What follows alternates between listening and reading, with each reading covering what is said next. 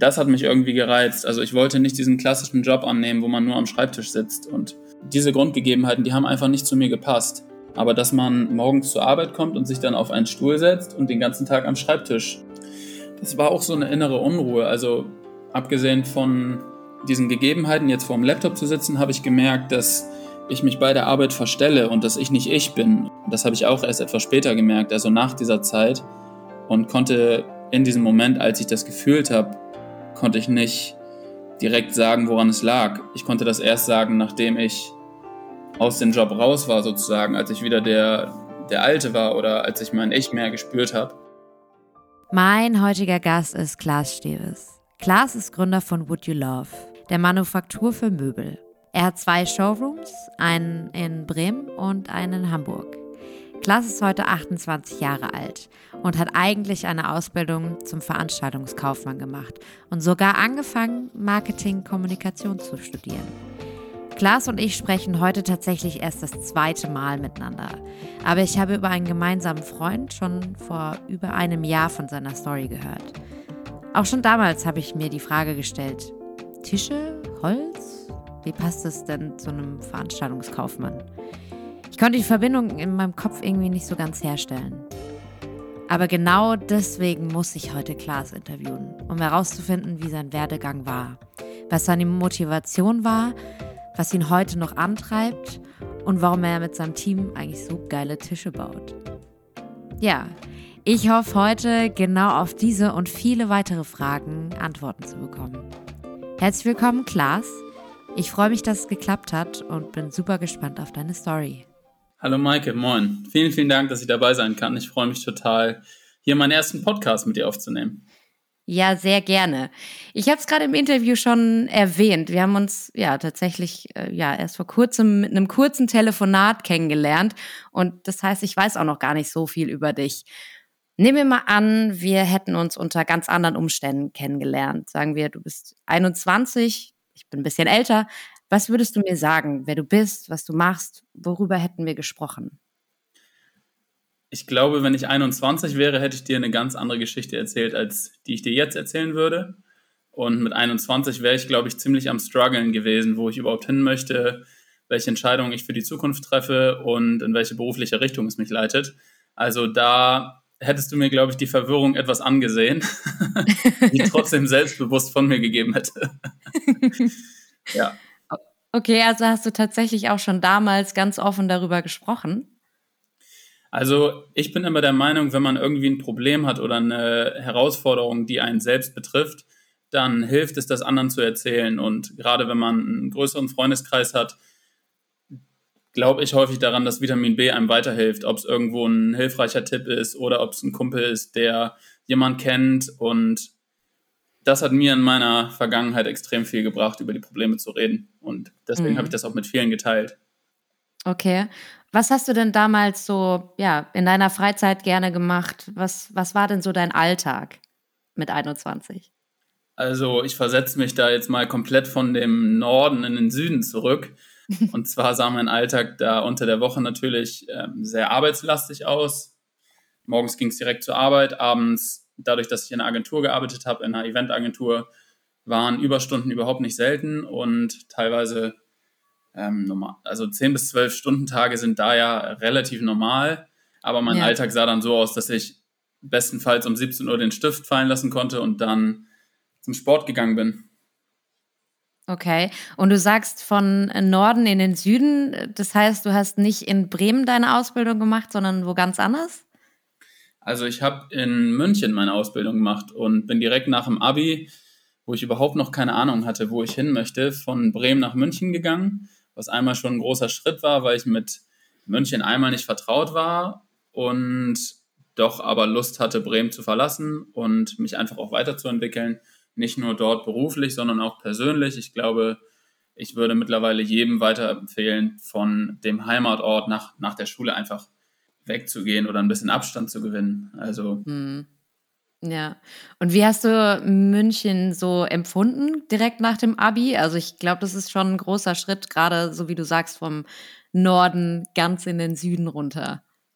Also was München und Bremen einmal gemeinsam haben, dass sie etwas dörflicher aufgestellt sind. Natürlich ist München sehr viel größer. Und über München hört man ja vieles Positives, aber auch viel Negatives meiner Meinung nach. Zumindest war es damals so. Und ich habe es total positiv empfunden. Also für mich ging da wirklich ein neuer Lebensabschnitt los und ich bin dem total offen begegnet. Und dass München in mancher Hinsicht vielleicht etwas schnöselig ist oder äh, was die Menschen betrifft, teilweise etwas arrogant, das, das habe ich völlig ignoriert am Anfang und habe mich da einfach reingestürzt und das war auch gut so. Und ich hatte eine richtig schöne Zeit in München. Also ich habe schnell Freunde gefunden. Ähm, die Stadt ist ein Traum, um nach dem Feierabend noch ein Bierchen zu trinken oder eben Sport zu machen, bietet total viele Möglichkeiten. Von daher wirklich, wenn man jetzt das Räumliche sieht und auch die Menschen, war München einfach super schön. Obwohl ich nach München gesagt habe, ich bin einfach ein Typ, der in den Norden gehört. Also ich mag im Norden diesen, diesen lockeren Schnack und dass es einem nicht wirklich schwerfällt, mit jemandem ins Gespräch zu kommen. Und in München hatte ich das Gefühl, ist schon eine gewisse Distanz da, gerade wenn man aus dem Norden kommt. Also als, mhm. als Bremer oder als Hamburger sagst du eher mal, du fährst nach München, aber in München besteht irgendwo so ein gewisser Stolz als Bayer, dass man halt auch irgendwo in diesem Gebiet bleibt, statt zu sagen, äh, ich fahre morgen nach Bremen oder ich, ich äh, ja. bin drei Jahre in Bremen oder Hamburg. Also also das heißt in München, du warst direkt nach dem Abi dort, hast es irgendwie als ja als aufregend, als was Neues empfunden und hast auch das Gefühl gehabt, du hast dich irgendwie weiterentwickelt. Total. Also zu Beginn habe ich eben ein duales Studium gemacht. Das hieß äh, Veranstaltungs Kaufmann in der Ausbildung und Marketing und Kommunikation in dem Studium. Und das war so eine geteilte Woche. Ich habe dreimal die Woche, also drei Tage die Woche habe ich gearbeitet und zwei Tage die Woche ging es dann zur Uni. Und mhm. ich glaube, jeder muss für sich selber rausfinden, was er für ein Lerntyp ist. Ich habe bei mir relativ schnell gemerkt, dass diese geteilte Woche einmal nichts für mich ist, weil du arbeitest ständig in diesem Hin und Her und kannst dich nicht auf eine Sache voll fokussieren mhm. zudem ich dann damals am Wochenende häufig auch noch auf Events war. Und so bin ich immer hin und her gesprungen und konnte mich eben nicht auf eine Sache fokussieren. Und demzufolge habe ich dann gesagt, ich cancel das Studium und das war zu Beginn des dritten Semesters dann und konzentriere mich nur auf die Ausbildung. Und was diesen Lerntyp anbelangt, da habe ich für mich gemerkt, dass diese Art zu lernen im Studium einfach nichts für mich ist. Also, dass du ein großes Skript vor dir hast, dann lernst du es und dann mhm. Schreibst du die Klausur und am Ende fragst du dich teilweise nach einer Woche oder nach zwei Wochen, wenn es das Ergebnis gibt, über was man genau geschrieben hat. Und ja, ich habe mir das so ein bisschen auf der Zunge zergehen lassen. Also, dass mich das stört, dass ich dieses Wissen, was ich mir so lange angeeignet habe, dass ich das nicht wieder abrufen kann. Und mhm. habe dann überlegt, was ich überhaupt für ein Lerntyp bin. Also ich glaube, ich habe das in diesem Moment nicht überlegt, sondern im Nachhinein ist man ja irgendwie auch schlauer und lässt so die Vergangenheit auch ein bisschen Revue passieren hm. und schaut, ähm, was, ja. das, was das eigentlich ausgelöst hat damals oder was der Auslöser okay. war. Okay. Und hattest du dann das Gefühl, nach dem dritten Semester, wo du dich tatsächlich nur auf deine Ausbildung konzentriert hast, ist dir der Alltag auch leichter gefallen und es ist dir leichter gefallen, dich auf dein, deine Ausbildung zu konzentrieren oder wie, wie kann man sich das vorstellen? Ja, total. Also ich konnte mich einer Sache viel stärker hingeben. Also ich hatte das Gefühl, ich, ich bin nicht genug bei der Arbeit. Also ich mhm. kann meinem Job irgendwie nicht nachgehen. Und beim Studium erziele ich immer nur befriedigende Ergebnisse. Also ich konnte mich komplett einer Sache hingeben und konnte das Team besser unterstützen. Also wie man es als Auszubildender eben kann, ne? Aber ja. ähm, das, das hat mich einfach zufriedener gemacht, als wenn man immer auf, auf verschiedenen Hochzeiten da tanzt. Nach den drei Jahren, beziehungsweise ist es ja meistens so, dass sich so im letzten Jahr, halben Jahr vielleicht die ersten Gespräche so ergeben zwischen ja dem Vorgesetzten und einem selber und man über irgendwie die Zukunft spricht. Gab es diese Gespräche dann auch und ähm, was war dann so der Inhalt von diesen Gesprächen? Ja, die gab es auf jeden Fall. Also natürlich sind in der Zeit auch Situationen oder Vorfälle vorgekommen, die oder wo man eben starke Fehler gemacht hat. Das finde ich als Azubi relativ normal. Aber auch natürlich die Hauptzeit, die eben relativ gut gelaufen ist und ähm, ich bin jemand, der sich gut verkaufen kann und der Chef hatte mir dann damals, oder mein Chef hatte mir dann damals eine Übernahme angeboten, worüber ich mich natürlich auch gefreut habe, aber ich bin froh, dass ich den Schritt gegangen bin und das abgesagt habe, was mir auch nicht ganz so leicht fiel. Ich meine, man hat drei Jahre mit der Firma zusammengearbeitet und äh, sagt dem Chef dann ab, obwohl er dir ein Übernahmeangebot gemacht hat. Aber es war zukünftig einfach nicht meine Branche und auch das Gehalt war jetzt nicht so schmackhaft, dass ich sage, komm, ich bleibe noch mal ein Jahr. Also gerade in der Eventagentur oder in dem, in dem Bereich war das Gehalt jetzt nicht so rosig, dass es mich jetzt extrem gelockt hat. Und dann habe ich so ein bisschen auch die Stunden damit verglichen, was ist, wenn ich ein eigenes Projekt mache oder was ist, wenn ich woanders mit zwölf Stunden pro Tag arbeite oder ja, manchmal mehr, manchmal weniger. Aber wie viel würde dann nach, ich sage jetzt mal 30 Tage, lass uns 25 mhm. sagen, wie viel, wie viel würde dann am Ende des Monats rauskommen. Aber ich glaube, damals hat man auch ein bisschen mehr nach Gehalt gestrebt, als darüber nachzudenken, hey, ich suche mir jetzt einen Job, der mich sehr glücklich macht und dann entsteht da schon mehr Geld raus. Also diesen Gedanken hatte ich von Anfang an nicht. Ich glaube, das hat man in dem Alter auch nicht unbedingt, ja. sondern wird so ein bisschen von seinem Umfeld geleitet, da irgendwo mitzuziehen. Ja. ja. Aber krass, das heißt, du hast tatsächlich diese Rechnung gemacht und hast gesagt, okay, was, was wäre, wenn ich mich irgendwie selbstständig machen würde? Was wäre mein Stundensatz? Was wäre vielleicht auch mein Tagessatz? Und was würde dann am Ende des Monats rauskommen und das dann verglichen mit dem, was du bei der Agentur verdient hättest? Ich glaube, der Impuls war vielmehr mein Bauchgefühl damals. Ich, ich kann nicht mehr genau sagen, ob ich jetzt, bevor ich ihm abgesagt habe, diese Rechnung durchgeführt habe. Aber mein Bauchgefühl hat mir in dem Moment gesagt, dass ich mich nicht zu 100% wohlfühle und mir ein bis zwei Jahre zum Beispiel dort nicht mehr vorstellen kann, weil die Gegebenheiten des Jobs einfach nicht meins waren. Und mhm. ich glaube, diese Rechnung kam einfach im, im Nachhinein, auch dieser, dieser Rückblick, dass, dass bevor die Selbstständigkeit dann losging, dass man das nochmal durchgerechnet hat. Aber ja. Am Anfang würde ich eher sagen, dass es wirklich mein Gefühl war, wie ich mich dort gefühlt habe in München in, zu diesem Zeitpunkt, als wir dieses Gespräch hatten. Ja, du hast jetzt ja natürlich einerseits das Gehalt angesprochen und dann aber auch so ein bisschen die Bedingungen, das heißt die die langen Tage irgendwie, die du in der Agentur verbracht hast, um zu arbeiten.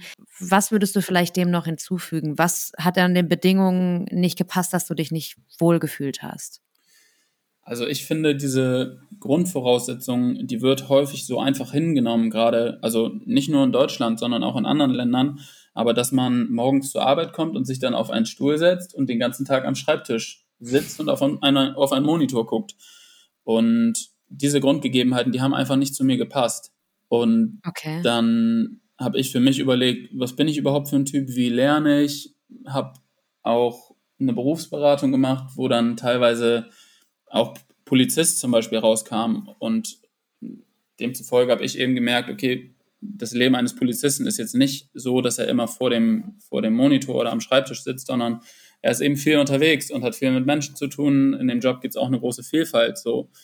Und das hat mich irgendwie gereizt. Also ich wollte nicht diesen klassischen Job annehmen, wo man nur am Schreibtisch sitzt und ständig auch drinnen ist. Also und hattest du dir da vor der Ausbildung keine Gedanken drüber gemacht, weil du, also ich nehme an, du hattest grundsätzlich Lust auf diese Ausbildung, sonst hättest du sie ja wahrscheinlich nicht angefangen. Aber wann in der Ausbildung war quasi der Moment oder die, dieser Prozess, wo du gesagt hast, irgendwie finde ich das nicht so geil, den ganzen Tag vorm Laptop zu sitzen? Das war auch so eine innere Unruhe. Also abgesehen von diesen Gegebenheiten, jetzt vorm Laptop zu sitzen, habe ich gemerkt, dass ich mich bei der Arbeit verstelle und dass ich nicht ich bin und dass man auf so Kleinigkeiten geachtet hat, wie dass man gegenüber des Chefs oder in manchen Gesprächen von der Stimme so ein bisschen unsicher wurde oder zitterig wurde zum Beispiel, was für mich total untypisch ist und wo ich normalerweise sehr selbstbewusst auftrete und das hat mich von der Person einfach total verformt, das war so nicht ich. Und das habe ich auch erst etwas später gemerkt, also nach dieser Zeit und konnte in diesem Moment, als ich das gefühlt habe, konnte ich nicht direkt sagen, woran es lag. Ich konnte das erst sagen, nachdem ich aus dem Job raus war, sozusagen, als ich wieder der, der Alte war oder als ich mein Ich mhm. mehr gespürt habe. Also war das eher so ein inneres Gefühl, so wie du es gerade gesagt hast, der, der Unruhe und ja, irgendwas stimmt nicht, du konntest es aber wahrscheinlich dann nicht wirklich greifen. Und dann im Nachhinein hast du gesagt, ich war nicht ich, das war ja, genau. eine andere Version von, von mir selbst. Ja, genau. Du hast es gerade ganz gut ausgedrückt und ich glaube, man macht auch mehr Fehler oder man, man kann seine Leistung nicht richtig abrufen, wenn man in einem Job arbeitet, der vielleicht nicht 100% für einen zugeschnitten ist, weil dir manche Dinge nicht so wichtig sind, wie wenn es ein Job wäre, wo du total drin aufgehst, also wo du wirklich den ganzen Tag für arbeiten würdest oder es vielleicht sogar dein Projekt ist. Also da denkt man einfach noch viel detaillierter und ähm, steigert sich da viel mehr rein, als wenn es ja, als wenn es eben ein Aufgabenbereich ist, den man nicht so sehr fühlt. Und wenn dann, wenn du dann Aufgaben machst, die dir halt nicht 100% Spaß machen, klar kommt das manchmal vor, aber wenn das dann ähm, sehr häufig vorkommt, dann ja. die Fehlerquelle, glaube ich, auch einfach viel, viel höher. Und das führt eben zu einer gewissen Unzufriedenheit mit sich selbst. Ja. Und hast du denn vorher mit deinem Chef besprochen, dass es diese Punkte gibt, die dir vielleicht auch keinen Spaß machen, bevor du ihm quasi das Nein gesagt hast, dass du nicht in die Fest Festanstellung gehen möchtest? Also da muss ich zugeben, ich war zu dem Zeitpunkt noch nicht so weit, dass ich mit 21 ihm sagen konnte, hey, das macht mir keinen Spaß, das möchte ich, das fordere ich und dann würde ich den Job hier unterschreiben. Heutzutage wäre das anders, aber damals habe ich mich in der Situation nicht so, also was heißt nicht wohlgefühlt, aber ich kam einfach nicht dazu, ihm, ihm das so aufzulisten. Also, dass ich irgendwo ja. Forderungen stelle und dass ich das unterschreiben möchte, wenn mein Aufgabengebiet sich ein bisschen ändert. Soweit war ich, glaube ich, zu dem Zeitpunkt einfach noch nicht. Oder so, war, so klar war ich mir über mich selbst noch nicht. Ja. Hattest du denn, du hast vorhin ganz am Anfang bei meiner ersten Frage gesagt, dass wenn du irgendwie eine Herausforderung oder ein Problem im Leben hast, dass du es gerne ja mit dich austauschst mit deinen Freunden etc. Mhm. Gab es denn in der Zeit, wo es eben diese Zweifel aufkamen und du irgendwie diese ja, innere Unruhe hattest, gab es denn da irgendjemanden, mit dem du besonders viel darüber gesprochen hast? Und wenn ja, wer war das? Ich glaube, das war teilweise viel mein Zwillingsbruder. Hm. Ja, doch, es war viel mein Zwillingsbruder. Also das wäre so die erste Person, die ich zu dem Zeitpunkt immer angerufen habe und äh, die meine Situation auch am besten nachvollziehen kann. Also wir sind eineige Zwillinge und ja, irgendwie hat er mich da immer sehr gut verstanden und hatte auch immer einen guten Rat für mich, obwohl er natürlich im, im gleichen Alter war. Und meine Mom tatsächlich. Also die beiden würde ich zu Rat ziehen, wenn ich nochmal in einer Situation wäre. Und damals, also bei diesen wichtigen Zukunftsentscheidungen, habe ich meistens mit Familienmitgliedern gesprochen, weil die mich am besten verstehen konnten. Ja, was hat denn dein Zwillingsbruder denn tatsächlich dann gemacht und hast du dich auch mit ihm verglichen in irgendeiner Art und Weise? Ich finde, man hat sich grundsätzlich damals in dem Alter mit vielen Freunden verglichen. Also hier bei uns und nach der Schule, dann ist es ja auch irgendwo so, so ein Vergleich. Hey, was machst du? Dann sagt der eine, er mhm. studiert jetzt BWL oder der macht jetzt Medizin oder lass es Jura sein. Und in dem Moment vergleichst du dich und bist einen Schritt zurück. Mhm. Und dann fühlst du dich erstmal ein bisschen mies, weil du da mithalten willst. Und gibst auch manchmal, denke ich, nicht zu, dass du gerade unzufrieden bist und dass du dich komplett umorientieren musst und so weiter. Ja. Und ich glaube, wenn andere Leute gerade im BWL oder Medizinstudium zum Beispiel sind, dann lassen die sich das häufig auch nicht anmerken, dass es denen gerade auch nicht so gut geht. Also viele ja protzen dann ja so von, von Stärke, aber sagen gar nicht, dass es auch überhaupt nicht deren Fall ist. Und diesen Schritt zu wagen, zu sagen, hey, ich weiß gerade überhaupt nicht, in welche Richtung ich gehen möchte. Ja. Ich finde, also ich, ich finde, das bringt schon Stärke mit, wenn sich jemand so öffnet und so eine, das ist keine Schwäche, aber so, so ehrlich zu dir ist und das zugibt. Absolut. Und ich bin dann irgendwann da angekommen, dass mir andere Leute egal waren und dass ich nur auf mich höre und ich mich auch von anderen nicht beeinflussen lasse. Ich habe da ein sehr hilfreiches Buch gelesen, was mein großer Bruder mir empfohlen hat und das war für mich in dem Moment extrem wertvoll. Das hieß äh, Mit dem Elefant durch die Wand von Alex Hoffmann, glaube ich. Und da geht es darum, dass der Elefant das Unterbewusstsein ist und dass man niemanden an sein Unterbewusst ran, äh, Unterbewusstsein rankommen lässt, sondern diesen Elefanten selber steuert und so lenken kann, wer gerade dein Unterbewusstsein beeinflusst und wer es quasi nicht darf. Und das hat mir extrem geholfen, um diesen, diesen Vergleich auch mit anderen oder auch mit anderen oder diesen, diesen Messen mit anderen, dem total aus dem Weg zu gehen. Und das quasi abzulegen. Und das abzulegen und so auf meine innere Stimme oder auf mein Ich zu hören, worin ich mich wohlfühle. Und da habe ich auch relativ schnell gelernt, dann so zu filtern aus, aus Jobs oder aus vielleicht auch Praktikas, wo mir Dinge total Spaß gemacht haben, aber wo mir Dinge auch keinen Spaß gemacht haben. Mhm. Und im Nachhinein würde ich über meine Ausbildung sagen, dass ich da so viel Gutes auch gelernt habe. Und das kann man auch so in Aufgaben aufteilen, wie zum Beispiel zum Telefon zu greifen oder Mails zu schreiben oder wie gehe ich mit einem Kunden um, den ich noch nie gesehen habe, mhm. wie verhalte ich mich in Meetings. Und wenn man wirklich diese kleinen Aufgaben alle so filtert und sagt, okay, das hat mir Spaß gemacht, das fand ich aber nicht cool, und das aufschreibt und dann überlegt, in welche Richtung könnte es dann gehen, dann finde ich das extrem hilfreich. Und da hat mir dieses Buch total geholfen, zu überlegen, was mir selber Spaß macht und seine Gedanken so zu leiten. Also ja. zu überlegen, was denke ich jetzt gerade, wenn ich das und das ausführe und sich dann auch zu merken, hey, da hatte ich gerade Spaß bei.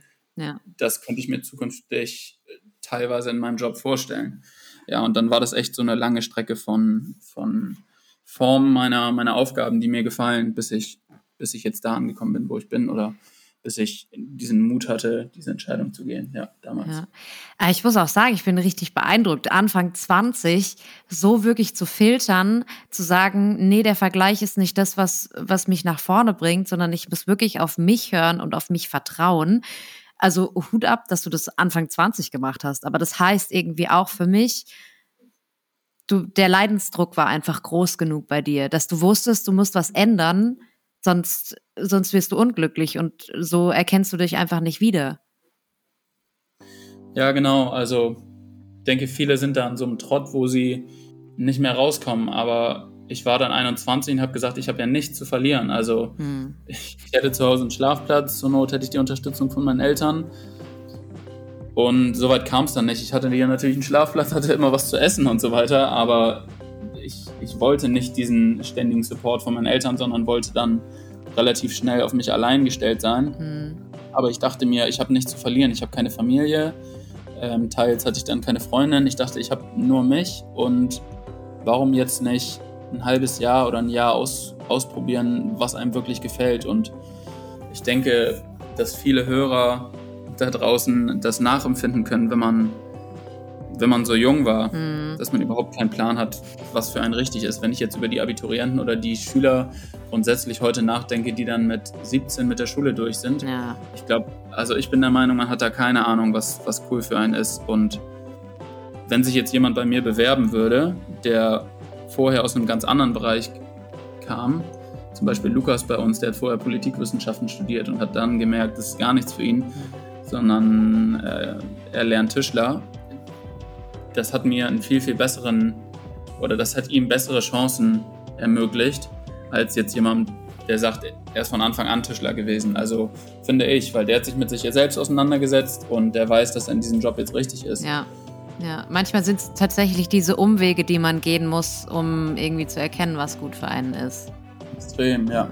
Aber dass diese, ja, diese Umwege dann wirklich positiv waren. Also ich würde sagen, ich würde im Nachhinein sagen, ich würde diese drei Jahre München nicht missen wollen, weil sie mich total geformt haben und mich dahin gebracht haben, wo ich jetzt bin. Ja, ja, das ist ja auch super spannend, weil man, wenn man heute auf Ereignisse aus der Vergangenheit schaut, die so ein bisschen ja als positiv empfindet und ähm, man denkt, ja, das hatte alles so seinen Sinn und das hat mir was, was mitgegeben. Mhm.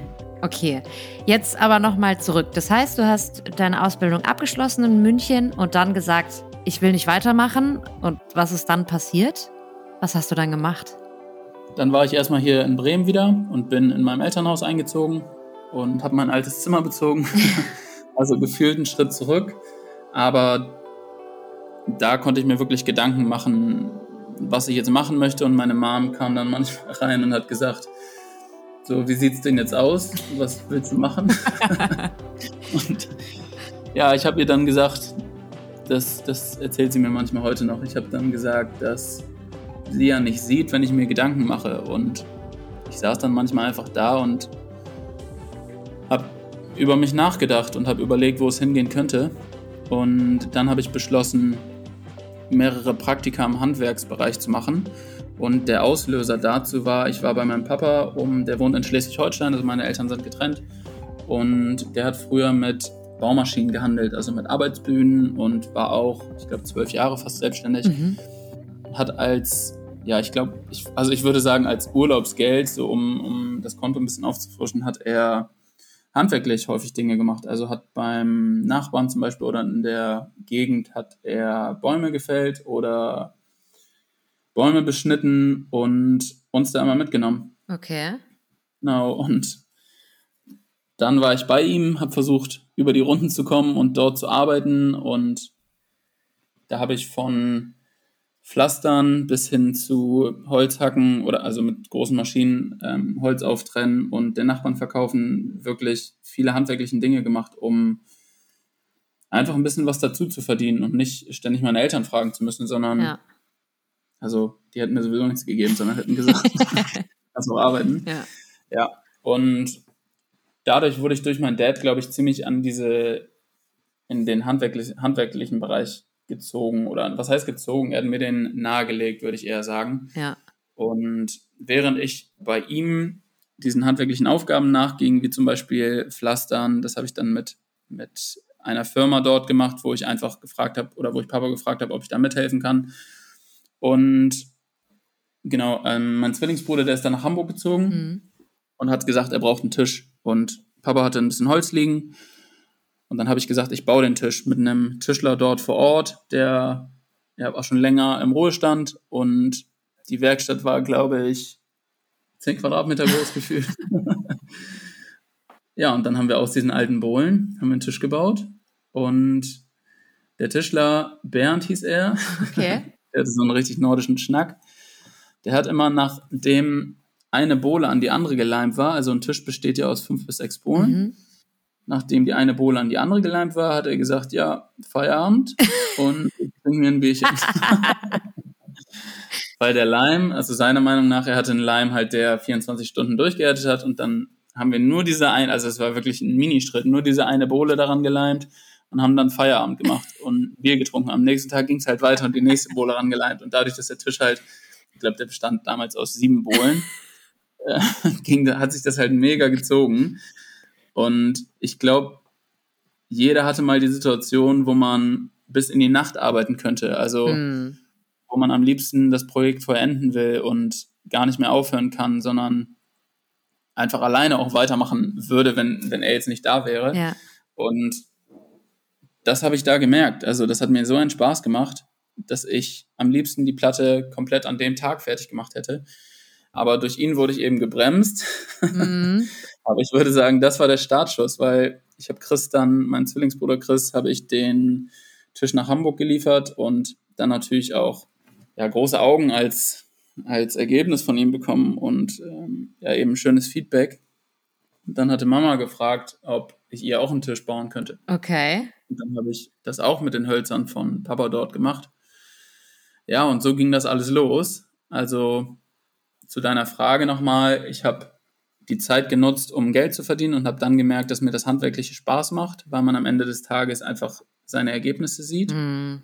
Und habe dann diese Richtung vertieft. Also dann habe ich mich für Praktika beworben in mehreren Tischlerbereichen oder Tischlerbetrieben. Ja. Und ich glaube, an der Zahl waren es sechs Praktika. Okay, über wie viel, also wie war denn der Zeitraum von diesen?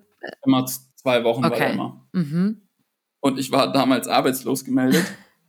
und die, Arbeit, die Agentur für Arbeit sagte hier, wir finanzieren Ihnen keine Umschulung. Sie sollen sich jetzt einen Job bei einem Eventbüro mhm. holen und dann können Sie sich hinter deren Rücken umgucken. geil. Dann dachte ich, ja geil. Mhm. Perfekt, dann unterschreibe ich da irgendwie ein Jahr oder selbst wenn ich dann nur die Probezeit bleibe und mich weiter bewerbe, das hatte für mich überhaupt keinen Sinn. Mhm. Und dann habe ich die Praktikum, Praktika einfach trotzdem gemacht. Und eins davon war auch in Göttingen zum Beispiel, mhm. mehrere hier in Bremen. Und aus diesem Praktika habe ich so rausgefiltert, auch da wieder, was mir Spaß macht und was mir keinen Spaß macht. Und da habe ich aber wirklich feststellen können, dass Handwerk, glaube ich, die richtige Richtung für mich ist. Aber das war einfach keine Berufsoption. Das war also, wie wir vorhin auch besprochen haben, das war damals keine Berufsoption, weil man sich mit anderen verglichen haben und die sind halt alle ins Studium gegangen und da kam für mich Handwerk überhaupt nicht in Frage, weil das damals total verpönt war, von wegen, du verdienst im Handwerk kein Geld oder in, in, gewissen Branchen, da verdienst du kein Geld, sondern mach lieber was Vernünftiges. Ja. Und bevor ich diesen Schritt gemacht habe, habe ich mich auch mit mehreren Leuten zusammengesetzt, die schon fest im Job sind. Das waren teilweise auch Freunde von meinem Papa oder ähm, Eltern von Freunden und habe die gefragt, was haltet ihr von meiner Idee? Mhm. Und manche haben gesagt, mach was Vernünftiges. Ähm, und nur einer hat gesagt, ich sehe das Feuer an deinen Augen, fang morgen an und hat mich nach zwei Tagen gefragt, wo meine Visitenkarten sind. Nein.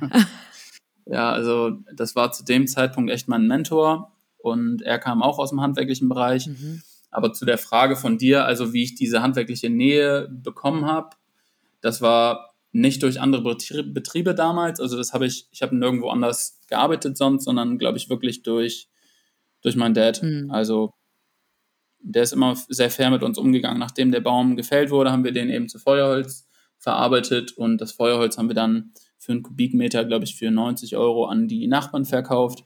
Und Papa hat dann immer nur gesagt, er möchte bitte Benzin für die Kettensäge, Benzin für den Spalter und so weiter. Das mussten wir dann abdrücken, aber den Rest hat er mal uns gegeben. Also haben wir da echt gemerkt, dass es, dass du durch Handwerk oder durch körperliche Arbeit auch echt gut Geld verdienen konntest. Und ja. Das war dann mit 14 oder 15 oder auch 16, das war echt gutes Geld für uns. Also ja. sehr viel besser als Zeitungsaustragen. ja, das glaube ich. Absolut. Ähm, du hast es jetzt so ganz kurz angeschnitten. Mega spannendes Thema. Also, du hast gesagt, du hast deinem Bruder einen Tisch gebaut, dann hast du deiner Mom einen Tisch gebaut und dann hast du diese sechs Praktika A zwei Wochen gemacht. Genau. Und dann ist quasi deine Idee entstanden und was ist dann passiert? Also bei den Praktika habe ich gemerkt, dass ich gerne auch selber Designs entwickle und nicht nur von anderen die Designs vorgegeben haben möchte. Und die Grundstimmung bei vielen handwerklichen Betrieben hat mir nicht gefallen. Also ich mochte das nicht, mir die Sprüche von den Altgesellen anzuhören oder dass das eben wirklich so hierarchisch eingeteilt war, dass Praktikanten oder Azubis immer die Drecksjobs machen. Mhm. Und das war in ganz vielen Betrieben extrem so. Also das hat da jedes Klischee erfüllt. Und so habe ich gemerkt, ich glaube, das kann ich auch eher im Nachhinein sagen, aber dass die handwerkliche Arbeit, das oder die handwerklichen Betriebe, dass die wirklich so ein Facelift brauchen, was Kommunikation und was Marketing und so weiter angeht. Mhm. Und da kam ich so ein bisschen auf den Trichter, dass meine Fähigkeiten von meiner Ausbildung damals das ziemlich gut bedienen. Also handwerklich bin ich begabt, aber das in Kombination mit einer guten Kommunikation nach außen oder eben auch einer guten Kommunikation zum Kunden raus, das war für mich damals so der Schlüssel. Ja, renoviere gerade so ein, so ein altes Buffet von meiner Uroma und ähm, mhm. suche da gerade einen Glaser und habe mir dann eine Schleifmaschine etc. ausgeliehen und wollte dann jemand, dass jemand dieses Buffet ähm, beizt etc.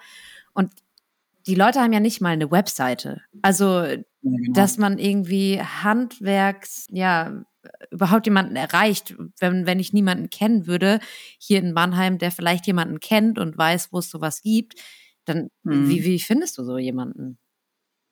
Ja, tatsächlich.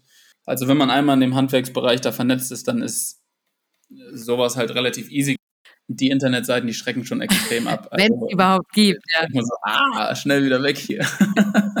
Auf jeden Fall. Tatsächlich. Aber zu deiner Frage von vorhin noch, wie es dann weiterging. Ich war dann erstmal in Schleswig-Holstein und habe da, glaube ich, ein Dreivierteljahr letztendlich bei meinem Papa gewohnt. Und er kannte einen Zimmermannmeister, der auch im Ruhestand war und auch einen Schmiedemeister. Mhm. Und deren Hof stand immer still. Also die hatten die ganzen Maschinen, die machen auch Privatprojekte nach wie vor und da oben ist natürlich viel Platz auf dem Land und die habe ich einfach angesprochen. Der Zimmermannmeister hieß Krischan, Schmiedemeister hieß Eckert und die habe ich gefragt, was sie davon halten, wenn wieder etwas Betrieb bei ihnen in der Werkstatt ist und ich von ihnen lerne. Mhm. Und da bin ich nach wie vor unglaublich dankbar für. Also viele Grüße an die Familien von den beiden. Krischan lebt leider nicht mehr. Aber der hat mich mit offenen Armen empfangen. Ich habe da das ausleben können, was ich bei Bernd, dem ersten Tischler, was ich nicht konnte. Also ich habe bis 1 Uhr nachts teilweise dann in der Werkstatt gearbeitet und er kam abends nochmal rein, kurz hat sich dann verabschiedet und so war es in der Schmiede genauso. Und dann habe ich von den beiden eben echt die ganzen Handwerksgrundlagen gelernt und das ging dann anderthalb Jahre lang, eineinhalb Jahre lang, genau. Dann bin ich von Zimmer, Zimmerei, bin ich zu Schmiede rübergefahren, habe das Gestell gemacht und Eckert, der Schmiedemeister, hat bei meiner ersten Schweißnaht hat er gesagt, ja, du hast ein gutes Händchen. Der hatte Parkinson. Okay. hat, sich, hat sich gefreut, wenn äh, da jemand war, der, der eine vernünftige Schweißnaht machen kann und ihm vielleicht auch ein bisschen unter die Arme greift. Und so haben wir uns da echt ganz gut ergänzt, fand ich. Also er hatte auch immer Be Gesellschaft oder eine Begleitung in manchen Projekten und ja. ich habe viel von ihnen, viel von den beiden gelernt. Ja, super geil. Und dann die anderthalb Jahre waren vorüber und du hast dann in den Jahren auch schon Tische quasi weitergemacht, nicht nur für deine Mom und deinen Bruder, sondern weitere Tische, die du dann auch verkauft hast, oder? Ja, genau. Also ich habe immer direkt an Werkstücken gearbeitet. Okay. Auch wenn meine Skills damals noch nicht so ausgeprägt waren, habe ich direkt immer was gebaut und versucht, das zu verkaufen. Und natürlich habe ich es damals zum sehr, sehr fairen Preis angeboten, wenn jemand gesagt hat, er braucht einen Tisch. Ich glaube, damals haben die einen Tisch für 400, 500 Euro verkauft. Mhm. Und äh, die wussten aber auch, dass ich am Anfang stehe und haben das unterstützt. Und ich wollte mir keinen Kredit nehmen von der Bank oder ich, ich hatte auch keinen Businessplan, um damit zu einer Bank zu gehen und zu sagen, hey, ich brauche die Summe von euch, ist das möglich? Sondern ich habe einen Tisch verkauft, hatte dadurch ein bisschen Geld und habe mir dann meine ersten Handgeräte gekauft. Mhm. Und so kam das Ganze ins Rollen. Also dann irgendwann war ich so aufgestellt, dass ich die ersten Handmaschinen hatte und die ersten Möbel produzieren konnte. Und dann bin ich mit einem, mit dem, mit einem Hänger jeden Donner oder jeden Freitag, nee, jeden Donnerstag von Schleswig-Holstein nach Bremen gefahren, mhm. um dort einen kleinen Laden in der Stadt aufzubauen. Und dann bin ich am Sonntag wieder mit dem Hänger zurück nach Schleswig-Holstein. Das waren immer so drei Stunden Fahrt, um dann weiterzuarbeiten, um dann die nächsten Möbel zu produzieren. Mhm. Und dieser kleine Laden, da hatte ich auch kein Geld, um den schön auszustatten. Ähm, mein Onkel hat mir damals ermöglicht, dass ich diesen Laden mieten kann von ihm. Mhm. Und das war eine alte Bank und die sah fürchterlich aus. Also wirklich so ein Hotelteppich. Oh Gott. Und dann hatte ich auch kein Geld dafür den Boden und so weiter. Und dann habe ich einfach äh, Hackschnitzel da reingeworfen. Also so Späne, äh, ja. grobe Späne jetzt mal grob, grob gesagt. Ja. Und das war dann mein Bodenbelag. Und so sah der erste Laden aus mit den Möbeln auf diesen Hackschnitzeln. Ja. Und noch eine Künstlerin gefragt, ob sie dort Bilder aushängt. Und dann habe ich da den ersten Laden aufgemacht und bin von Schleswig-Holstein nach Bremen gependelt, wo ich mir mittlerweile denke, dass das, dass das heutzutage ein echt heftiges Pensum wäre, wenn ich das jetzt wiederholen würde. Ja, ja, krass. Also einerseits klingt es so, als hättest du ein super tolles Support-System gehabt, so, also deine seien es jetzt Bekannte oder Freunde von, deinen, von deinem Vater vielleicht, ähm, aber auch deine Bekanntschaften, die dich irgendwie unterstützt haben. Aber andererseits bist du auch absolut self-made, also kein Kredit aufgenommen, von dem äh, gelebt, was du verdient hast und direkt wieder ins Business gesteckt. Das ist ja schon auch beeindruckend. Vielen Dank. Also da sind wir auch wieder am Anfang, dass ich dann mein Problem so das ich hatte, einfach kommuniziert habe und überlegt habe, wer könnte mir helfen und dann auf den Hof gefahren bin und gefragt habe und der Plan ist einfach aufgegangen. Mhm. Also klar kamen die Kontakte durch meine Family, aber trotzdem finde ich, dass man, dass man das wagen sollte, einfach selbst beim Nachbarn zu fragen, hey, kann ich hier was umsetzen, wenn der die Maschinen hat? Also mhm.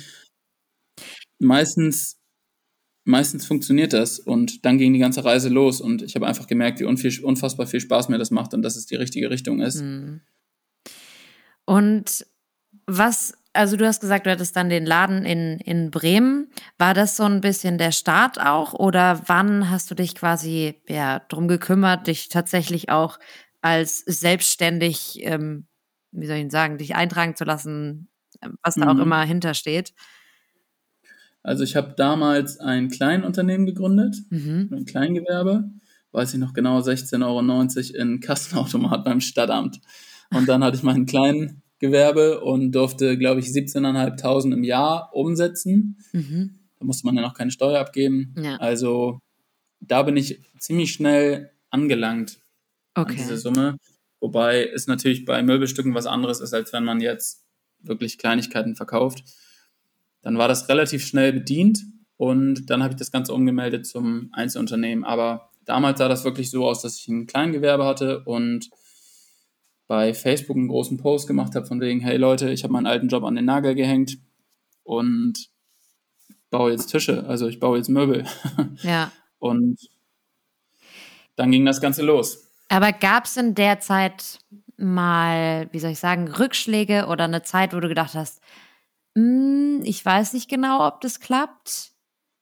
Oder gab es nur ein, geil, jeder findet meine äh, Tische super und ich habe irgendwie Auftrag nach Auftrag. Ähm, ich mache jetzt das weiter. Ich habe jetzt ähm, vielleicht auch meine Vision im Kopf. ich glaube, das war so ein Mix aus krasser Vision und vielleicht Punkten, die mich hätten runterziehen können. Hm. Aber dadurch, dass meine Vision so Mhm, krass war ja. oder dass mein Spaß an der ganzen Sache so intensiv war, habe ich das nicht so wirklich als Rückschläge angenommen oder wahrgenommen und einfach weitergemacht, weil ich so viel Freude darin hatte. Aber zum Beispiel nach dem Laden in Bremen war das Konto halt immer wieder auf Null. Und das auch bei dem nächsten Laden zum Beispiel. Okay. Und ich hatte da einfach keine Furcht, weil mir das alles so Mhm. Spaß gemacht hat und ich plötzlich 16 Stunden am Tag gearbeitet habe, häufig, und da gemerkt habe, dass ich diese Belastung nicht merke, weil ich einfach so viel Freude in dem Job habe und das so gerne gemacht habe und die Zeit wirklich rasend schnell umging. Und dadurch waren diese Rückschläge eher Learnings für die Vision, Oh. statt zu sagen, so, hey, ich, ich gebe das Ganze jetzt auf, ähm, ich schaffe das nicht. Weil immer wieder dann so ein Rückenwind kam, in dem man ein Möbelstück gebaut hat und dann Mhm. wieder jemand gesagt hat, hey, ich finde das cool, ich möchte das kaufen. Und diese kleinen Motivationsschübe, die haben mir extrem geholfen. Ich glaube, das kam auch wirklich durch, durch ein gutes Netzwerk, dass dann jemand gesagt hat, er braucht das und das, ob ich das umsetzen kann. Und damals war es so, dann, dann haben wir uns auf den Preis geeinigt. Ich habe gesagt, was so ungefähr, was kannst du zahlen? Ähm, das müsste ich haben. Aber das war weniger so, dass ich jetzt sage, so und so viel kostet das, ähm, friss oder stirb. ja. Wenn wir nochmal kurz da bei den Rückschlägen von vorhin bleiben, es gab damals so einen Moment, wo ich die Werkstatt oder die Maschinen, die gab es schon in der Werkstatt, aber ich habe meine Handgeräte mitgebracht und war dann in Bremen in der Werkstatt. Und dann hat derjenige gesagt, er verlässt die Werkstatt und nimmt alle Maschinen mit. Und dann stand ich halt in einer leeren Halle mit meinen Handgeräten, die mir halt auch überhaupt nichts gebracht haben. Und äh, musste mich nach einer neuen Werkstatt umsuchen, äh, um, umgucken.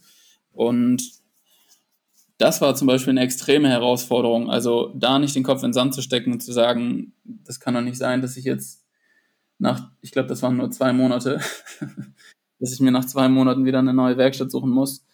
Und das war, glaube ich, eine gute Kombination aus Rückschlag, aber auch Herausforderung. Und da zu sagen, hey, ich mache weiter. Und dann kam es dazu, dass ich nicht mehr auf andere angewiesen sein, ange, angewiesen sein wollte, sondern mir große Maschinen selbst gekauft habe. Also eine große Formatkreissäge, einen großen Hobel und die kosten halt echt eine Stange Geld, diese, diese, diese Monstermaschinen im Ja. Vergleich zu Handgeräten.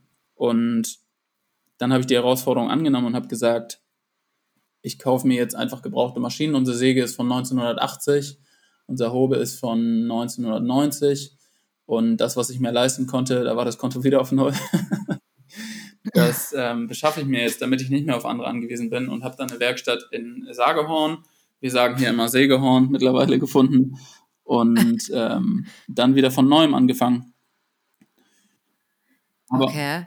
Also es klingt wirklich so, als hättest du äh, Stolperstein für Stolperstein vor dir gehabt und du bist immer wieder aufgestanden. Ja, total. Aber ich habe erst oder ich habe vorhin gemerkt, dass ich halt diese Rückschläge gar nicht so richtig gemerkt habe, also dass sie mir nicht direkt eingefallen sind. Aber wenn ich jetzt so darüber nachdenke, triffst du es ziemlich genau. Also dass man die Stolpersteine einfach aus dem Weg geräumt hat und mit der Vision weitergemacht hat. Bei der nächsten Werkstatt war es nämlich genau genauso. Also nach einem Jahr mussten wir da wieder raus, weil der seinen Hof verkauft hat und dann musste ich wieder von vorne anfangen.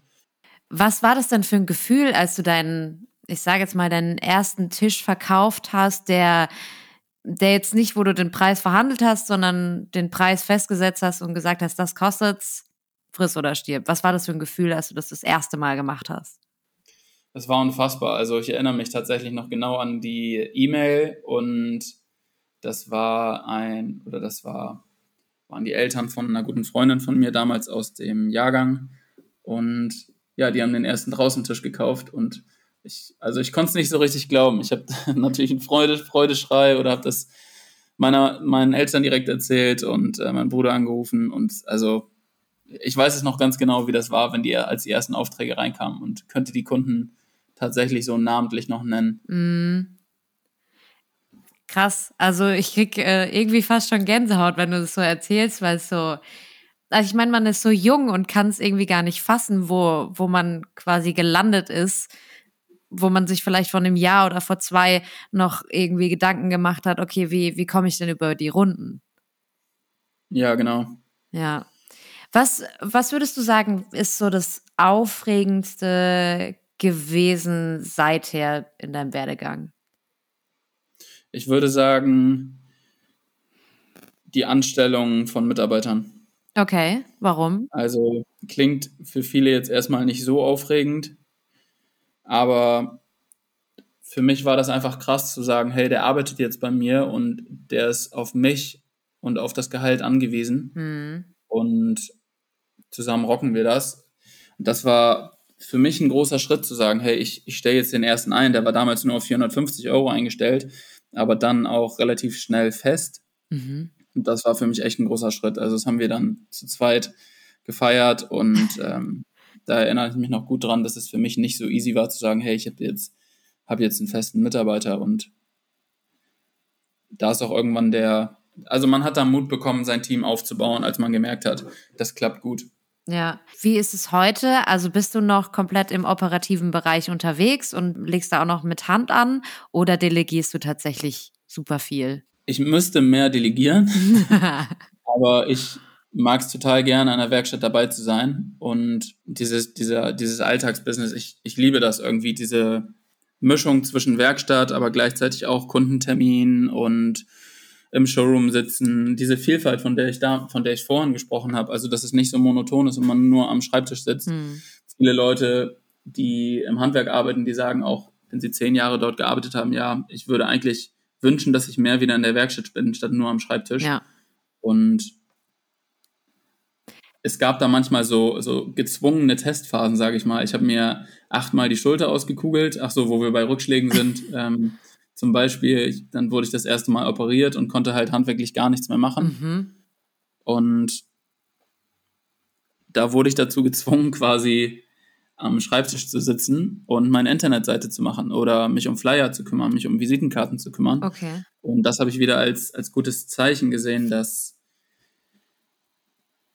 ja, dass mir dieser Rückschlag auch ähm, sehr viel Positives bringt und da habe ich mich dann um Dinge gekümmert, die der Struktur der Firma einfach total dienen und ohne die es mittlerweile gar nicht möglich wäre zu delegieren. Also Mhm. in diesen Phasen konnte ich eine Struktur aufbauen, die das Delegieren überhaupt möglich machen. Also ich glaube, zu delegieren oder ich bin davon überzeugt, dass zu delegieren Systeme gehören. Und wenn diese Systeme im Unternehmen nicht vorhanden sind oder Handbücher zum Beispiel, dann ist es auch schwer zu delegieren. Mhm. Und womit das angefangen hat, wo ich sagen würde, okay, die Firma würde auch so laufen, wenn ich nicht da bin, war halt wieder so, dass ich gesagt habe, ich brauche dringend Urlaub, so ich körperlich schaffe ich das gerade nicht mehr Mhm. und ziehe mich für zwei Wochen zurück. Und dann habe ich gemerkt, hey, so, das läuft. So, also ich habe zwar den Tag morgens noch eben vorbereitet, was gemacht werden muss, und dann haben die Jungs mich aber immer weniger angerufen und da habe ich gemerkt, krass, so das kannst du ausbauen. Also ich könnte mich aus dem Tagesgeschäft sehr, sehr viel stärker zurückziehen. Also um die Frage damit zu beantworten, ich könnte sehr viel mehr delegieren, aber es macht mir einfach total viel Spaß, auch in der Werkstatt noch selber mit anzupacken. Ja, ja. Was würdest du heute als die größte Herausforderung für dich in deinem Job beschreiben? Da würde ich, glaube ich, mittlerweile, also wenn ich das Unternehmen jetzt betrachte oder Would You Love jetzt sehe, würde ich eher so dieser Teamzusammenhalt und das in Kombination mit dem Delegieren und Systematisieren von dem Unternehmen sehen. Also ich mag da den Film von McDonald's zum Beispiel gerne, das, oder ein Coach hat mir mal gesagt, ich habe viele Seminare dann gemacht, der hat gesagt, du müsstest halt jedes kleinste Unternehmen bestenfalls so aufbauen, als wäre es ein Franchise. So, und das versuche ich auch viel zu übertragen. Das, ich schreibe jetzt zum Beispiel Handbücher oder ich schreibe jetzt eine im Urlaub eine Would You Love Bibel, wo dann alles drinsteht, was zu diesem Unternehmen gehört und was ich mir von den Mitarbeitern wünsche und so weiter. Und manchmal, wenn ein Mitarbeiter Fehler macht, dann kann ich dem irgendwie nicht böse sein, weil ich diese Systeme noch nicht geschaffen habe. Also er weiß es ja nicht. Und da fasse ich mir eher selbst an die Nase. Und ich glaube, das haben ganz viele junge Unternehmen auch. Also, dass die gerade im Wachstum sind, aber von den Strukturen nicht hinterherkommen. Und das war bei uns extrem so. Also gerade auch in der äh, gerade auch in der Corona-Zeit haben wir von profitiert oder durch verschiedene Kooperationen äh, ist es dann echt alles sehr, sehr gut angekommen und recht schnell gewachsen, meiner Meinung nach. Aber dadurch, dass ich auch so gerne in der Werkstatt bin, kam ich mit den Strukturen in gewisser Weise nicht hinterher und musste manche Kunden dann vielleicht auch mal enttäuschen, äh, dadurch, dass ich eine Mail vielleicht erst nach drei, vier, fünf Tagen äh, beantwortet habe, was meiner Meinung nach heutzutage nicht mehr geht. Aber das würde ich sagen, ist so momentan die größte Herausforderung, ähm, allen Kunden gerecht zu werden, aber trotzdem das Unternehmen strukturell so aufzubauen, dass ich mich auch zurückziehen kann, statt ständig in diesem, in diesem Daily Business zu sein. Also mich langweilen mittlerweile. Was heißt mich langweilen? Aber ich habe das Gefühl, ich werde aufgehalten, wenn ich so Arbeiten mache, die ich nicht mehr machen sollte, wie eine Tischplatte zu schleifen oder die Späne zur Deponie zu bringen zum Beispiel. Da denke ich dann so, scheiße, ich verliere hier Zeit. Ich müsste mich viel mehr um die Strukturen kümmern, um von diesem ähm, Tagesgeschäft eben mehr ins Delegieren zu kommen. Delegieren klingt manchmal so negativ, finde ich. Also so, hey, mach mal. Also für manche, glaube ich, so, mach mal, ich fahre in Urlaub so ungefähr. Aber äh, ja, dieses Systematisieren, das ich weiß, wie es geht oder ich, ich brauche einfach nur in gewisser Weise die Zeit, die ich mir selber nehmen muss. Ja. Ja. Kannst du vielleicht mal einen Tag heute, also jetzt vielleicht in diesem Jahr beschreiben, wie so dein Tag aussieht und was dir dabei am meisten Spaß macht? Also dadurch, dass ich vor drei Monaten Papa geworden bin. Ach so, herzlichen Glückwunsch. Vielen Dank. Sieht mein Alltag mittlerweile komplett anders aus als vor drei Monaten. Mhm, ja, das glaube ich. Weil, ich sag mal, ohne, ohne ein Kind sah er so aus, dass ich um 5.30 Uhr aufgestanden bin. Da habe ich alleine in der Wohnung gewohnt, da war meine Freundin noch nicht bei mir und dann habe ich mich morgens mit einem Kaffee an, an den Laptop gesetzt und habe die Mails gelesen und habe den Tag geplant und das war für mich extrem wichtig, um mich auf den Tag einzustellen, einmal die Tagesplanung durchzugehen, wie ich was am besten erledige und bin anschließend oder genau, bin dann anschließend in die Werkstatt gefahren und da haben wir, da treffen wir uns mit den Jungs immer und setzen uns vorher einmal kurz zusammen, besprechen auch nochmal den ganzen Tag, was wir zu tun haben, welche Ziele wir an diesem Tag verfolgen. Und da bin ich in der Werkstatt, aber gleichzeitig auch im Bürocontainer. Also wir haben auf dem Gelände einen Container und den habe ich mir als Büro eingerichtet, weil ich vorher sonst immer von Werkstatt zu mir nach Hause gefahren bin und dieses Hin und Her, das hat irgendwann gestört, dass man die Nähe auch zu der Werkstatt oder zu dem Prozess, zu dem handwerklichen Prozess vor Ort nicht hat. Ja. Und da arbeiten wir grundsätzlich von 8 bis 17 Uhr. Also so sind die normalen Arbeitszeiten bei uns. Und dann war es damals so, dass ich nach Hause gefahren bin und mich wieder an den Laptop gesetzt habe. Also mir hat es einfach extrem Freude bereitet, an dem Projekt weiterzuarbeiten. Und ich glaube, die Zeit braucht es auch oder die intensiven Tage, mhm. um, um eben ja, aus, dem, aus diesem ganzen Projekt was Großes zu machen. Und jetzt sieht es aber so aus, dass ich morgens gar nicht mehr diese Zeit habe, um mich auf den Tag vorzubereiten, weil der Kleine, ja, manchmal um 4.50 Uhr, 5 Uhr ist der hellwach und dann heißt es spazieren gehen, damit ja. meine Freundin Sophia noch schlafen kann, weil die relativ platt dann von der Nacht ist. Ja, und dann gehe ich morgens mit ihm zur Werkstatt, dann ist er schon eingepennt und schläft auf dem Hof. Das ist ähm, hervorragend. Dann kann ich mich nämlich wieder an, an die Arbeit machen und er kann sich ein bisschen ausruhen. Das klappt mittlerweile ziemlich gut. Ach ja, super geil. Und ich kann ihn schon mal an die Werkstatt heranführen. okay, ja. weiß schon, was, äh, was sein Berufsziel sein wird. Was ist denn deine Vision für die Zukunft tatsächlich? Also hast du, hast du eine Vorstellung, wo du hin willst? Also es, viele sagen immer, hey, du brauchst mehr Mitarbeiter, hey, du musst das und das machen und das lasse ich nicht mehr so richtig an mich rankommen, weil manche sagen, Unternehmen muss von den Mitarbeiterzahlen ständig wachsen zum Beispiel. Gerade im Handwerk bin ich aber der Meinung, dass man auch darauf achten sollte, wo man sich wohlfühlt und wann man sich wirklich glücklich schätzt. Und das ist im Moment tatsächlich so. Also mit der Größe des Teams von sechs Leuten ich würde mir wünschen, irgendwann bei zehn Leuten zu sein, ähm, in einer etwas größeren Werkstatt und dass diese Systeme alle so strukturiert sind, dass mehr meiner Aufgaben einfach übernommen werden können, dass Leute die Handschrift des Unternehmens wirklich so gut verstehen, dass ich, dass ich mich komplett rausziehen könnte. Also das wäre so eine so eine Vision oder ich sag mal so ein persönliches Ziel für mhm. mich, was ja auch ein Ziel eines Unternehmens sein sollte, dass es von anderen auch gesteuert werden könnte, ohne dass ich jetzt dabei bin. Auch wenn ich am Anfang immer das Gesicht war. Also manchmal denkt man so, ja, wenn du nicht mehr da bist, dann hat das, hat das Unternehmen kein ja, Gesicht mehr. Ja. Ich glaube, das würde man aber trotzdem hinbekommen. Ja. Und ein Ziel, wo ich die Firma, wo ich die Firma ähm, in mehreren Jahren sehe, wäre auf jeden Fall ein selbstlaufender Shop, der zum Beispiel gut beworben wird, wo auch Möbelstücke einfach über Klicks gekauft werden und nicht mehr alles in individuelle Gestaltung zum Beispiel geht. Also bei uns ist es halt so, es ruft dann jemand an und dann konfigurieren wir mit ihm persönlich diesen Shop, äh, sorry, den Tisch, sein Möbelstück. Aber mein Wunsch wäre es, dass auch das irgendwann so gut gestaltet ist, dass man professionelle Bilder hat, dass man sich das Möbelstück im Raum vorstellen kann, sodass der Kunde über einen Klick dieses Vertrauen gewinnt, was wir ihm geben, wenn er uns anruft, also wenn wir sein Möbelstück gestalten, ja. dass man das eben auch übers, übers Internet hinbekommt, was für mich oder meiner Meinung nach extrem schwer ist, wenn wir über ein Möbelstück reden, was halt 2.000, 3.000 Euro kostet, was du dir schon gerne nochmal vorher angucken ja, möchtest. Das stimmt allerdings. Ja. Aber andere Firmen machen es ja auch. Ich wollte gerade sagen, ja. Aber vielleicht nochmal zu den standardisierten Tischen quasi. Gibt es denn so einen, ich wie soll ich es denn nennen, jetzt einen Tisch, wo ihr sagt, so, den oder in der Art haben wir schon sehr oft verkauft? Also das gängigste würde ich sagen ist, wenn man jetzt das Alter unserer Zielgruppe betrifft, ist häufig so, lass es 28 bis 35 sein. Das ist sehr häufig so, weil Leute in dem Zeitraum häufig in eine größere Räumlichkeit ziehen und dann sagen, jetzt will ich einen ja. Tisch, der mein Leben lang bei mir steht. Oder jetzt habe ich eben ein bisschen ja. Kohle, um zu sagen, jetzt kaufe ich mir keinen Tisch beim Großanbieter, sondern möchte was, was so das Highlight der Wohnung oder des Hauses ja. ist. Und das ist meistens ein Tisch, der drei Personen an die Längsseite kriegt, also insgesamt acht Leute mit den Stirnseiten, so für acht Personen. Und der gängigste Tisch, würde ich sagen, sieht bei uns ähm, in 2,20 Meter mal 1 Meter Länge aus und hat eine relativ klassische Eichenfarbe. Okay. Also Holzfarbe, so ein, ein warmes Braun.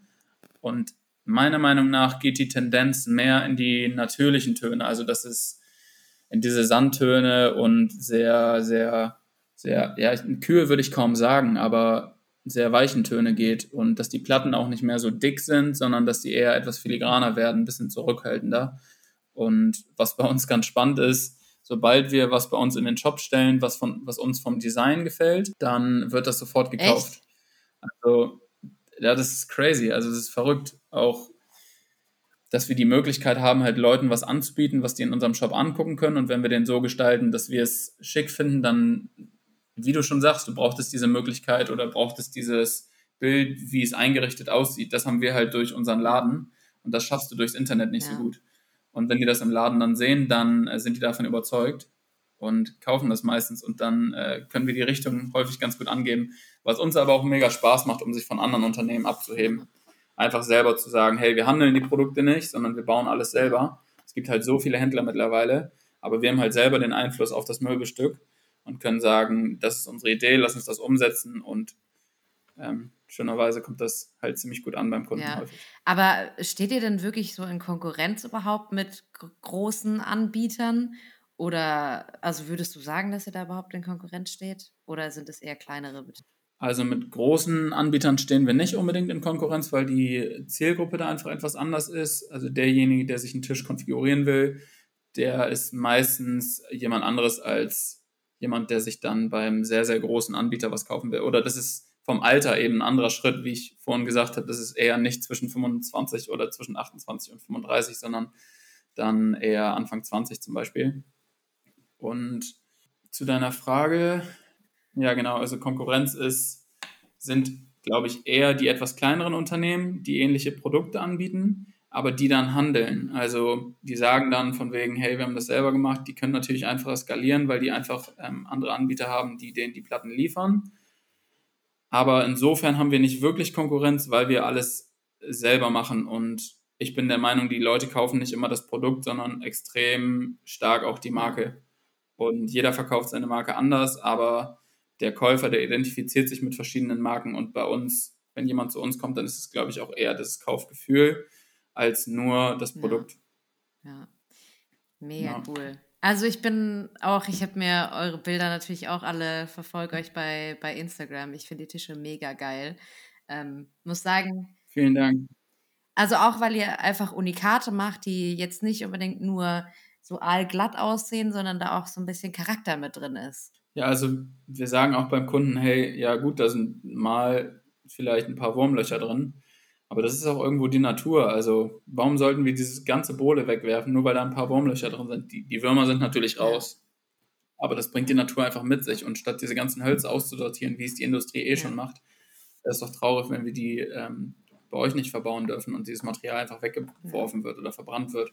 Also, ja, genau, wie du schon sagst, also manche stehen eben sehr auf dieses total rustikale und äh, manche mögen dieses feinere gerne, aber.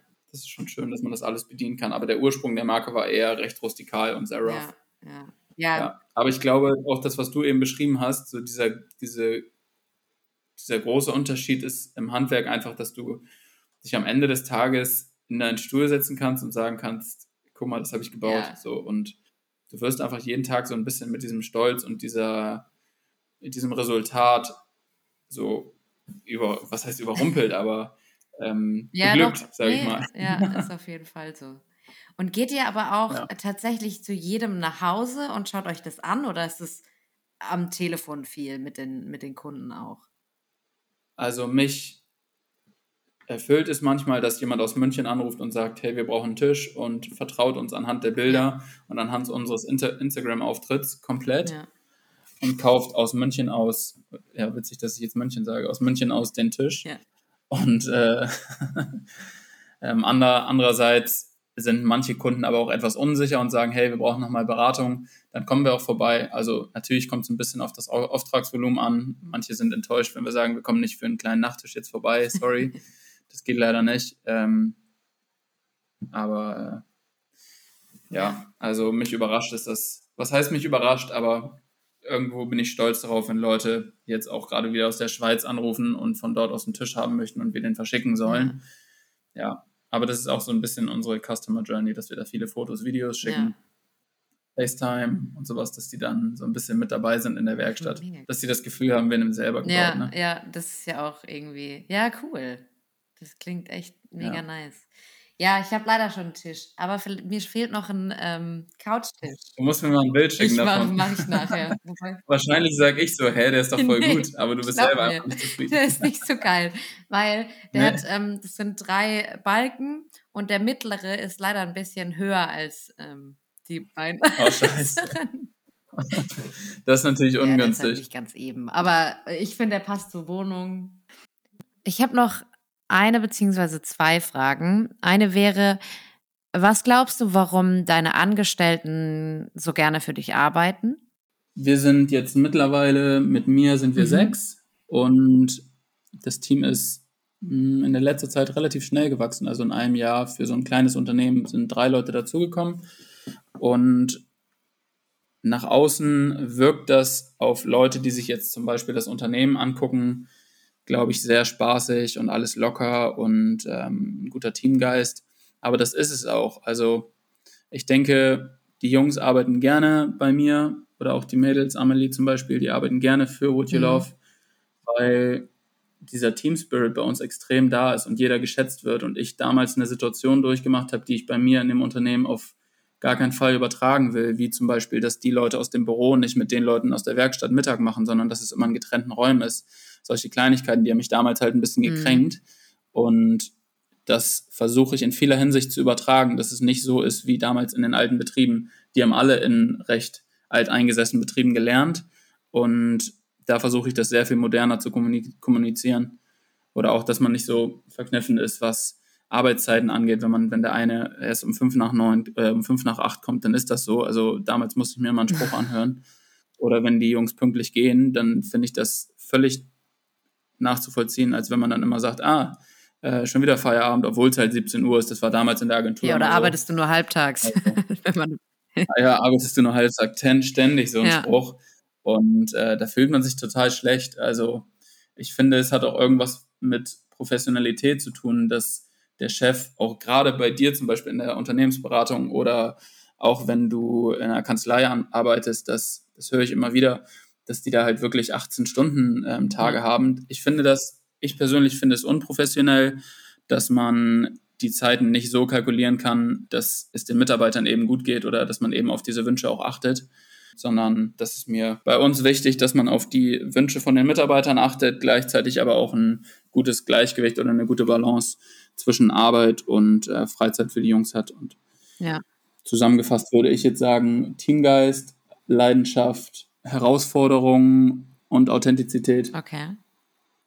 So, dann meine letzte Frage tatsächlich. Und zwar, es gibt Leute, die sich ähnlich fühlen, wie du dich damals gefühlt hast. Denen geht's ja so, dass sie nicht zufrieden sind. Irgendwas stört sie. Sie wissen aber auch nicht so wirklich, was es ist. Vielleicht erkennen sie sich nicht wieder, aber wissen gar nicht, was, was ihre Leidenschaft ist. Erste Frage.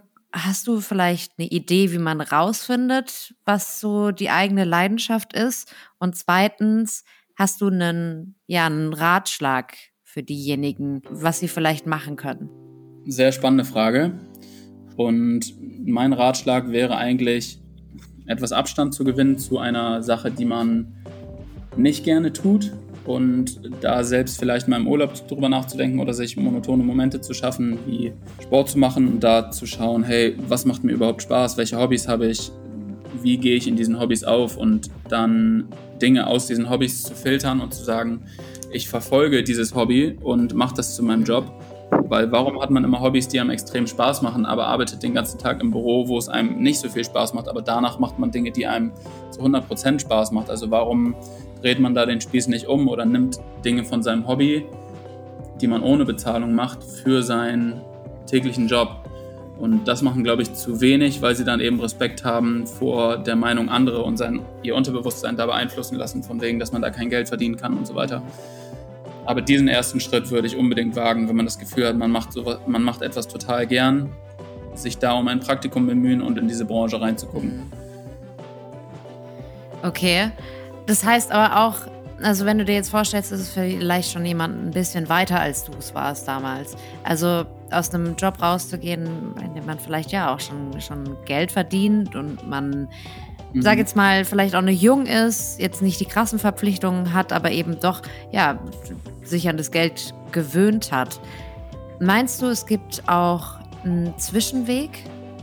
Also ein, so einen Mittelweg zwischen, okay, ich schaffe mir vielleicht diese, diese monotone Zeit, wo ich Zeit habe, drüber nachzudenken und arbeite parallel meinen Job? Oder glaubst du, dass es nur das eine oder das andere gibt?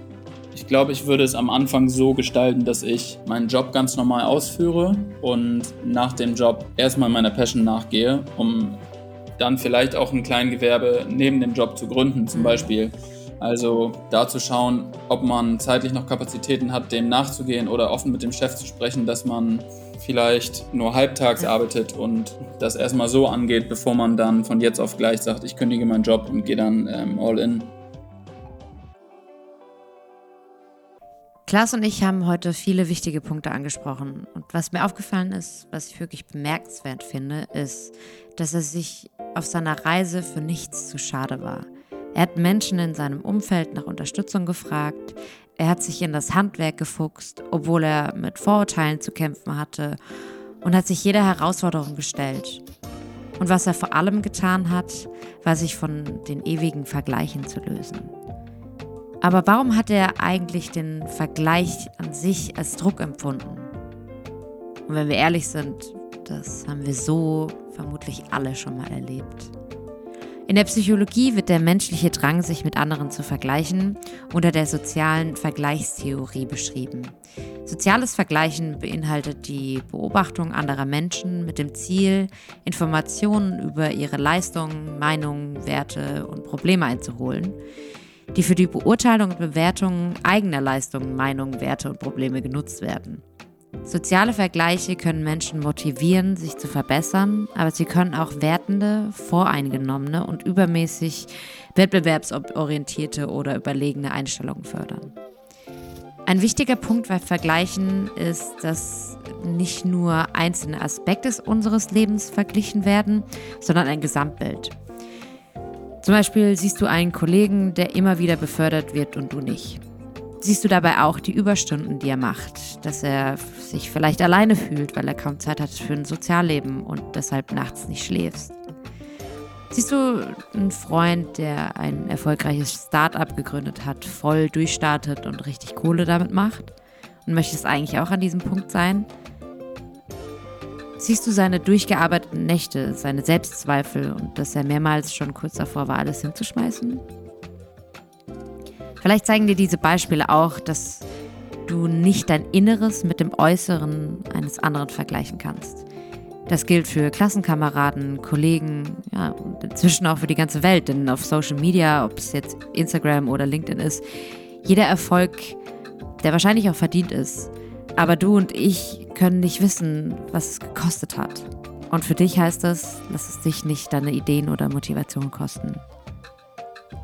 Aber zurück zu Klaas. Warum finde ich ihn so inspirierend? Weil er sich meiner Meinung nach schon sehr früh, also mit Anfang 20, von den Vergleichen und der Meinung anderer gelöst hat und sich auf sich und seine Leidenschaft konzentriert hat. Er hat hart gearbeitet und heute macht er das jeden Tag, was ihm Spaß macht. Aber auch jeden Tag mit einer neuen Herausforderung. Vielen Dank fürs Zuhören. Ich bin super happy über jeden einzelnen von euch. Und seit neuestem findet ihr mich auch auf Apple Podcasts und da freue ich mich natürlich über jede Bewertung und ja, jedes Feedback von euch.